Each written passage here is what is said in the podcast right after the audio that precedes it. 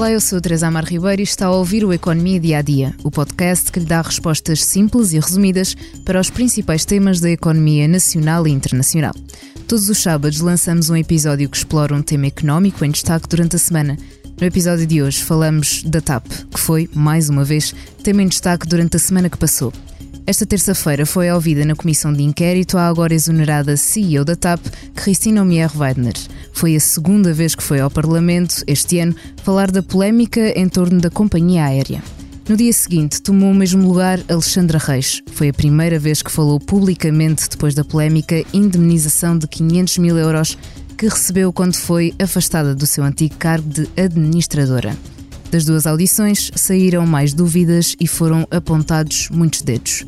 São meus convidados para falar do tema que facilmente ultrapassava os nossos 15 minutos, Anabela Campos e Diogo Cavaleiro, os dois jornalistas que têm acompanhado os vários capítulos da Comissão de Inquérito à TAP. Obrigado aos dois por estarem aqui.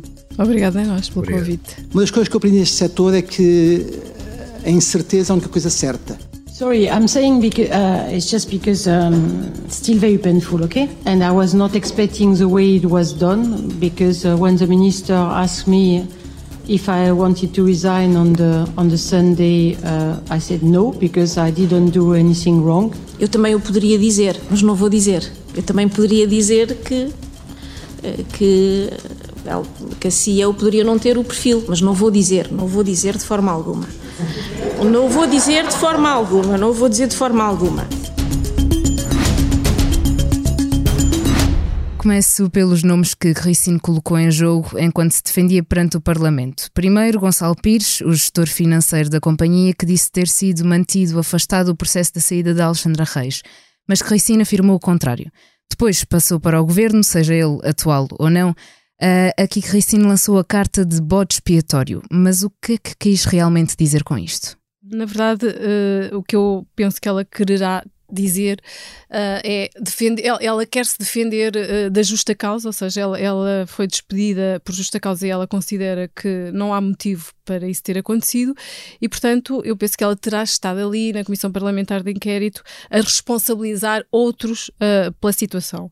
E os outros são o governo, porque ela na verdade foi ela que decidiu despedir Alexandra Reis, não, não queria trabalhar mais com ela, uh, estavam em divergência, desalinhadas, desalinhadas desalinhadíssimas, uh, como vimos no dia a seguir, porquê, enfim, já se sabia, mas depois ontem ficou mais claro, uh, e, e, portanto ela tomou aquela decisão e foi-se aconselhar. Uh, uh, antes disso, tomou aquela decisão, perguntou ao governo se podia. Nós sabemos que Pedro Nuno Santos uh, apreciava bastante o trabalho de Alexandre Reis, mas uh, Cristina traditou eu ou ela e, e, portanto, ele não poderia deixar cair a CEO. Ele disse: avança. Portanto, ela diz: Eu fiz isto, mas eu tive o respaldo do governo, por um lado. Por outro lado, eu não sou jurista e os advogados consideraram que aquele acordo podia fazer-se. Um, e, portanto, uh, eu não vejo aqui nenhuma razão uh, para uh, ser despedida por justa causa. Portanto, ela vai ali defender-se, por um lado, juridicamente, eu penso que já está a preparar, -se, preparar a batalha jurídica para depois pedir a indenização que ela acha que, que, tem direito e que o governo não lhe quer dar.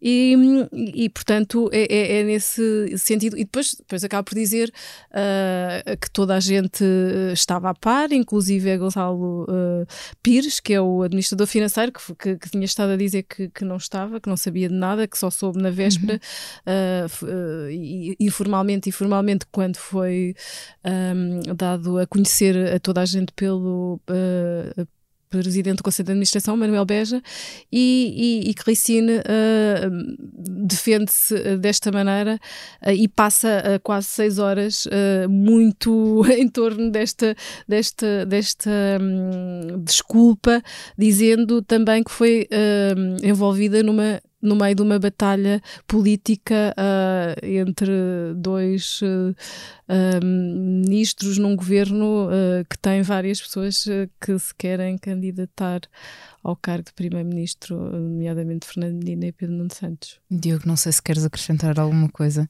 Sim, o que eu acho é que este, estas audições que já aconteceram, aquilo que, aquilo que me parecem que estão a mostrar é que, na verdade, todas elas precisam de ser repetidas, porque com tanto disparo para todos os lados que tem havido né, por estas personalidades que já foram ouvidas, uh, tem havido uh, contradições com aquilo que já tinha sido dito antes. Portanto, já tivemos a Christine Weidner a contrariar o Gonçalo Pires, já tivemos Alexandre Reis a contrariar a CEO da TAP.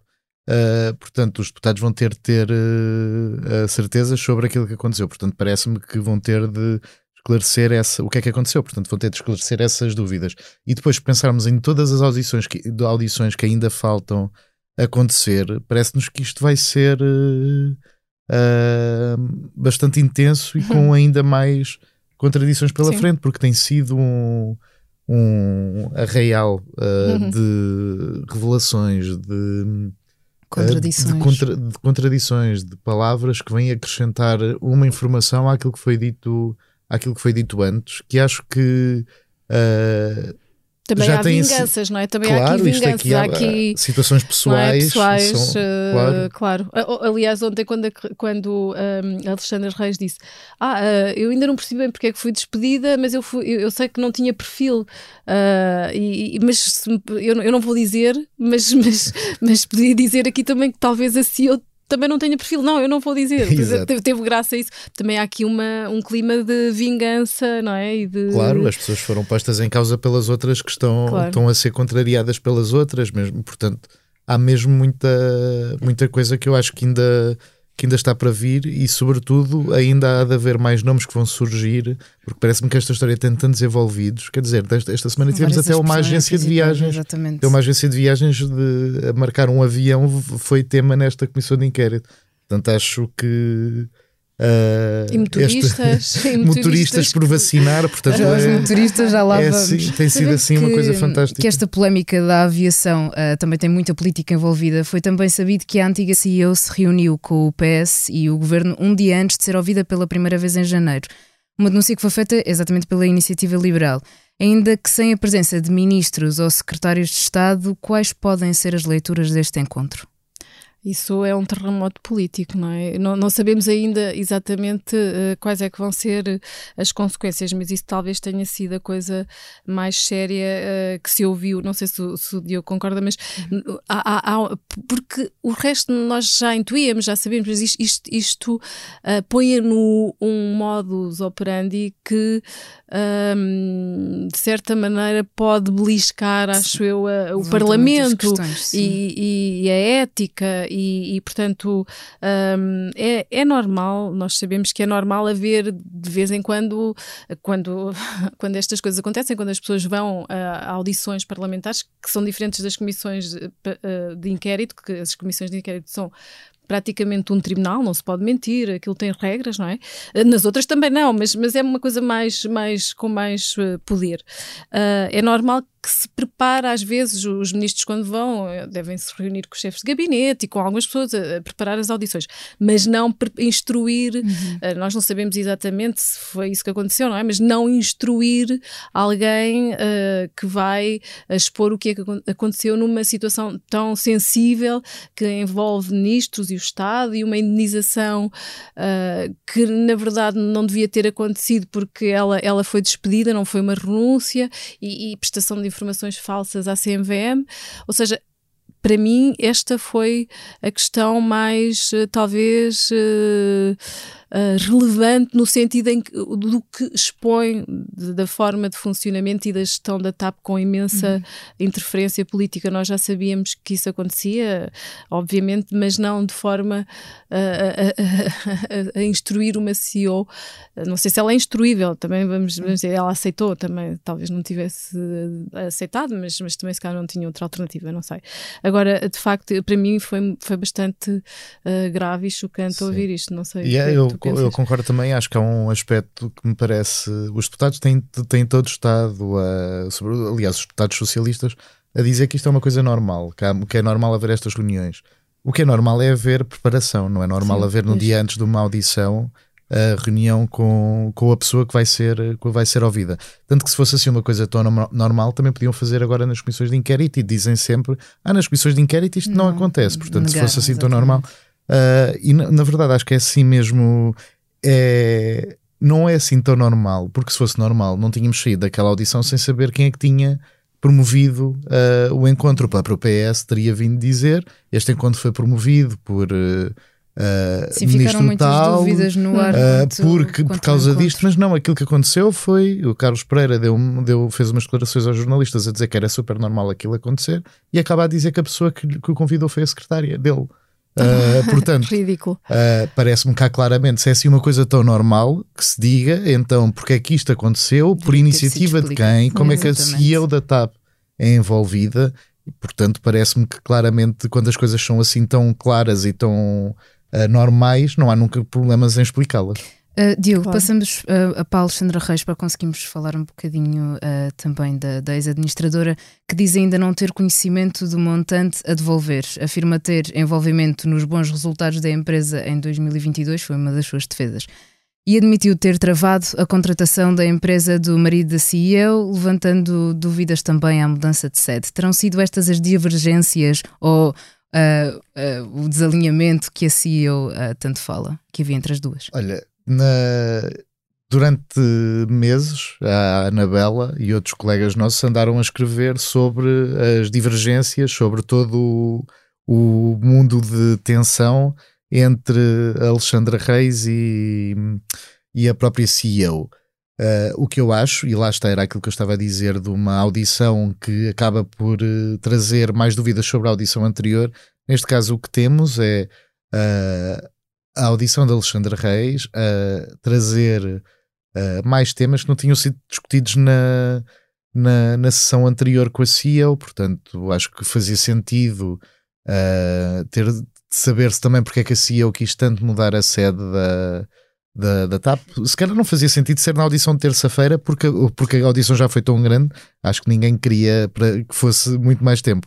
Mas aquilo que me parece é que, e era aquilo que eu também já estava a referir, eh, a CEO da TAP parece-me que vai ter de voltar outra vez à, à Comissão de Inquérito, que é uma coisa normal, já aconteceu. Sim. Ricardo Salgado também foi duas vezes à Comissão de Inquérito ao BES, por exemplo, portanto não é uma coisa inédita. Uh, agora, claramente, acho que ficou bastante patente que há bastantes divergências, houve bastantes dúvidas, mas também há uma coisa que é, é normal haver uh, divergências. divergências. é normal as pessoas discordarem das coisas, faz sentido é que a TAP, é? exatamente, até que ponto, e acho que isso é uma justificação que ainda não existiu, até que ponto é que aquelas divergências sobre a sede, sobre as contratações, até que ponto é que aquilo era efetivamente uma coisa sem irreconciliável, que é a expressão usada pela CEO, até que ponto é que isso é irreconciliável, porque esse ponto é que me parece que é, houve 500 mil euros que a TAP gastou, uh, e até agora a justificação é a CEO quis fazer uma reorganização, Uh, e não concordava com o perfil e achava que o perfil era de quadrado de perfil de Alexandre Reis. Portanto, parece-me que tem de se justificar mais para quando é que uma empresa pública Sim. paga 500 mil Sim. euros. Eu acho que, eu acho que ela, uh, Alexandre Reis, uh, pelo seu perfil também, uh, dizem que ela é uma pessoa muito assertiva e até corajosa, não, não tem medo de dizer o que pensa. era um travão, provavelmente. Ou seja, tudo aquilo que, nós que ela falou ontem, das divergências que elencou, Sim, nós que já, já notícia... o tal motorista por vacinar e a contratação do, é nova, dos altos isso, quadros franceses. Não, isso, já, isso já, já sabia da contratação dos altos quadros franceses. Nunca, já, nós já tínhamos escrito, eu já tinha escrito. A questão é, uh, nunca uh, tinha sido, era, era sempre escrito sem, sem ninguém confirmar, ou seja, sem, não é sem ninguém confirmar, ou seja, sem uh, as partes, sem, sem alguém dar a cara. E portanto, o que fica ali exposto no ontem é de facto aquilo estava, que estava a acontecer, aquelas coisas aconteceram, não é? E, e, revelam uma forma de funcionar. Novamente, é, é isso que é, que é também ali chocante. Embora é, é o chocante nos casos, no, no, nas, nas, questões uh, também de racionalidade económica, ou seja, ela diz não havia racionalidade económica para mudar a sede, de facto, e, e podia ser prejudicial para os trabalhadores, porque iriam deixar de ter cantina, depois não tinham onde estacionar, enfim, uh, e, e, parece lógico, faz algum sentido. Os sindicatos também não queriam mudar, não queriam mudar a sede. A Alexandra quase estava ali alinhada, não é? Ou há uma coisa que ela diz ali que eu já tinha escrito mas que é interessante ouvir da boca dele é as contratações, as novas contratações que se estavam a fazer. Eu era, não concordava porque tínhamos andado a despedir pessoas e achava que aquilo desestabilizava a empresa, são sobretudo estrangeiros. E o que isto revela também é a TAP, uh, no, no âmbito do plano de reestruturação, uh, esvaziou os quadros uh, intermédios de, de know-how português, ou seja, as pessoas que tinham know-how, a, a, aviação é muito específica, é uma área complexíssima, não é, não, tem muitas nuances, é, é mesmo, eu demorei algum tempo a perceber como é que aquilo funcionava, uh, e portanto aquele know-how é muito importante e relevante, e, e, e deixou praticamente de existir em Portugal, não, ou seja, porque está a ser substituído por estrangeiros. E, e, vamos ver o que é que vai agora acontecer, porque Isso. muitas pessoas eram próximas de Christine, se vão ficar ou não vão ficar, não é? Vamos ficar a acompanhar certamente o tema. Anabela e Diogo, muito obrigado aos dois por terem estado aqui. Fechamos assim mais uma conversa do podcast diário Economia Dia a Dia. Para ouvir mais sobre estes últimos escândalos da TAP, convido-o a ouvir o Negócios da Semana, o programa económico do jornalista e diretor adjunto de informação da SIC Notícias, José Gomes Ferreira, agora também disponível em podcast. Como seus convidados, também a jornalista Anabela Campos, Pedro Castro, analista de aviação comercial, e João Paulo Batalha, vice-presidente da Associação Frente Cívica. A sonoplastia deste episódio ficou a cargo de João Martins. Muito obrigada, João. A si, obrigada por estar desse lado. Se tem questões ou dúvidas que gostaria de ver explicadas no Economia Dia a Dia, envie um e-mail para tearribeira.express.empresa.pt. Voltamos já na segunda com mais novidades económicas.